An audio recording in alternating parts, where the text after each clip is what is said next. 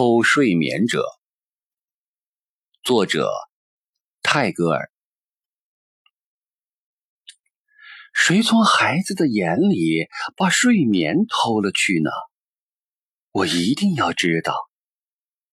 妈妈把她的水罐夹在腰间，走到近村吸水去了。这是正午的时候，孩子们游戏的时间。已经过去了，池中的鸭子沉默无声。牧童躺在榕树的荫下睡着了。白鹤庄重而安静地立在芒果树边的泥泽里。就在这个时候，偷睡眠者跑来，从孩子的两眼里捉住睡眠，便飞去了。当妈妈回来时，她看见孩子四肢着地的在屋里爬着。谁从孩子的眼里把睡眠偷了去呢？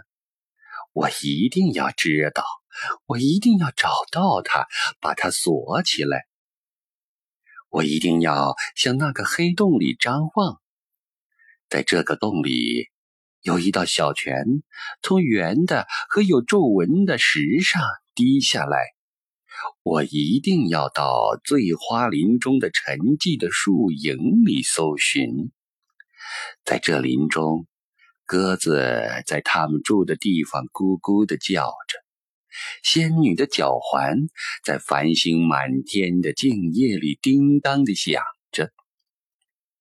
我要在黄昏时向静静的、萧萧的竹林里窥望，在这林中，萤火虫闪闪的耗费它们的光明。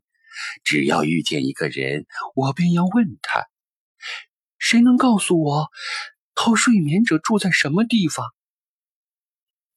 谁从孩子的眼里把睡眠偷了去呢？我一定要知道，只要我能捉住他，怕不会给他一顿好教训。我要闯入他的巢穴，看他把所有偷来的睡眠藏在什么地方。我要把他夺来，带回家去。我要把他的双翼扶得紧紧。把它放在河边，然后叫他拿一根芦苇，在灯芯草和睡莲间钓鱼为戏。